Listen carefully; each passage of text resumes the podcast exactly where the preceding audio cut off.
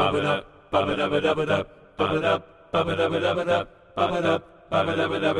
up, up, Hola, ¿qué tal? ¿Cómo están? Bienvenidos a 616, el podcast donde hablamos de un montón de cosas y también a veces de Marvel, cuando se pueda. Hoy día vamos a seguir hablando del fin de temporada de Loki, mano, porque nos dejó tarados a todos con un montón de preguntas. Vamos a ver qué podemos predecir, ¿no? A los Hajimi, qué podemos hacer tipo Pochita. Vamos a tratar de adivinar, de teorizar qué cosa viene para el futuro del universo cinematográfico de Marvel, desde cómo podría aparecer Kang en Ant-Man 3 hasta ver qué pasa con Rabón, qué hacemos con el Spider-Verse, ¿está confirmado o no? Wanda, sus hijos son de verdad, son de mentirita analizar y empezar a volar hacia adelante, mano. Nunca podremos saber cuándo van a proclamar a Pedro Castillo presidente, pero podemos saber qué va a pasar en una película que se estrena en tres años. Si tú dices algo y te dicen, no, no, esa teoría es muy fumada, calla carajo, todo se puede en Marvel. Mano, y Ant-Man entra a salvarnos del Quantum Realm. ¿Cómo va a aparecer Kang con la película 3 de Ant-Man? Creo que puede salir la dimensión Cosmos. ¿Qué cosa es la dimensión Cosmos, Héctor? Explícame, huevón, no sé. Las partículas PIN funcionan porque se desplazan a través de la dimensión cosmos, que es la que permite que exista la habilidad de agrandar y encogerse. Y en esa dimensión cosmos existen los cosmonáuticos, cosmonéuticos, unos bichos, unos bichos, ¿qué pasa? Kang viaja a esa dimensión y les amenaza con que lo va a conquistar. Y en esa dimensión se crean los Growing Mans, que son el ejército de Kang, que son unos androides gigantes. Yo creo que en cuanto a humanía va a pasar de que dimensión cosmos es el reino cuántico. Kang va a viajar al reino cuántico, van a ver cómo adaptan la versión de The Growing Mans. Va a aparecer Kang, va a mecharse con, con Ant-Man y Ant-Man va a perder. Va a salir del reino cuántico a decir, nos están haciendo la cagada, está viniendo Kang el Conquistador. Llámame a todos, mano. Llámame a Thor, llámame a Capitana Marvel, la Pantera Negra, que ahorita no sé quién va a ser porque el actor falleció. Bruce Banner al inicio de Infinity War. Ahorita acabo de estar en el reino cuántico. Está viniendo Kang, se viene, viene acá con su con la Growing Man, nos jode todo el, multiverso. Interesante pensar qué pasó con Rabona, ¿no? Rabona se quita y lo deja Mobius en la versión original de la TVA que hemos visto. ¿Dónde está Rabona, mano? Estamos así. ¿A dónde se fue? Rabona es el nombre del personaje en los cómics es la flaca de Kang. La versión de Kang quizás le ha puesto de nombre Rabona a esta flaca que se llama, ay no me acuerdo el nombre, tiene su nombre de directora de escuela, le ha puesto otro nombre. Y de repente esa versión le ha puesto el nombre de su amada, que es su amada, pero en otra versión de Kang. Es un sancochado, mano. Una vez que empezamos con viajes en el tiempo y versiones ya no vamos a la mierda. Dice, ¿cuál es tu pronóstico para la siguiente temporada y cuál crees que sea la relación con las siguientes peleas de Marvel? Todavía la segunda temporada de Loki se va a filmar a inicio de 2022 y va a salir a fines de 2022, después del estreno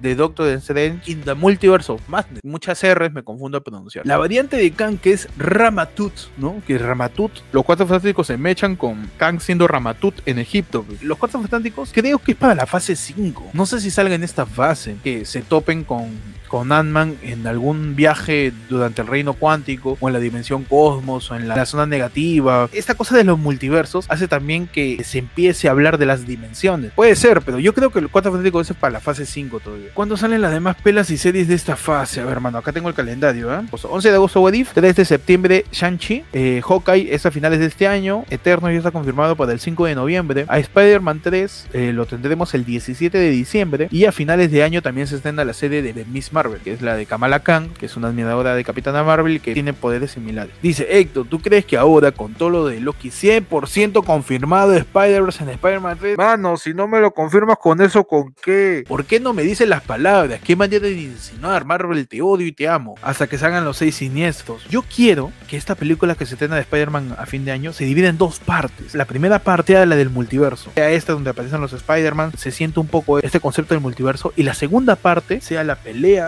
contra los seis siniestros. Y los seis siniestros, puro fanservice, ¿ya? Pero que los seis siniestros sean el junte de los villanos de las distintas franquicias de Spider-Man. El Electro de la saga de Andrew Garfield, con el Duende Verde de la saga de Raimi, con el Buitre de la saga de Holland, con el Misterio de la saga de Holland y con el Doctor Octopus de la saga de Raimi. En la primera película, el último tercio de la película aparecen los Spider-Man y ayudan a, resolver esto del multiverso. Se quitan, pero se abre la puerta de que pueden volver, algo así. Y que en la segunda película me echen contra los seis siniestros se juntan a través del multiverso. Porque así como los héroes pueden conocer a sus versiones de otros universos, los villanos también. Y se podrían juntar, pemanos la gente habla del multiverso, de los Spider-Verse confirmados y todo. Yo quiero saber lo que sigue después de que Quantum B, que es misterio, revela al mundo que Peter es Spider-Man. ¿Cómo Peter se zafa de eso? Muchos dicen que empieza con un juicio contra Peter y puede aparecer ahí Charlie Cox siendo Matt Murdock, ¿no?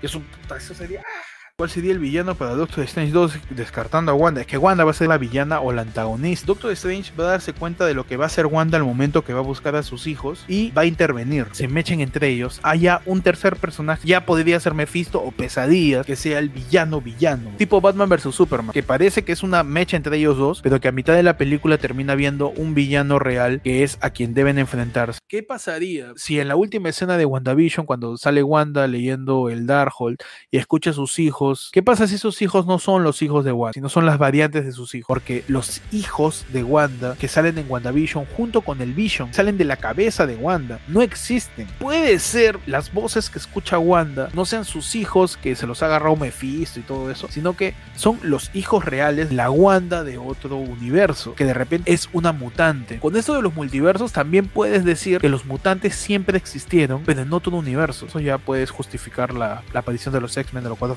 son de otra línea temporal, son de otra realidad, que vienen a esta porque su realidad se destruye. O sea, el flodo que mete Quentin Beck, Far From Home, puede ser realmente el argumento para introducir a los X-Men y a los Cuatro Fantásticos. Ese ha sido todo por hoy en tu edición de 616 por el fin de temporada de Loki. Eh, ya saben, pueden suscribirse al canal, pueden seguir el, el podcast por Spotify también. Nos vemos la siguiente vez que, se toca hablar de Marvel. Si quieren participar de la transmisión, dale a la campana o sígueme por Twitch como Ectot con doble D. Ahí hacemos las transmisiones donde hablamos de todo. Nos vemos en la próxima edición de 616. Gracias a toda la gente que nos ha acompañado hasta ahora. Así que nos vamos. Gracias a todos. Nos vemos. Adiós.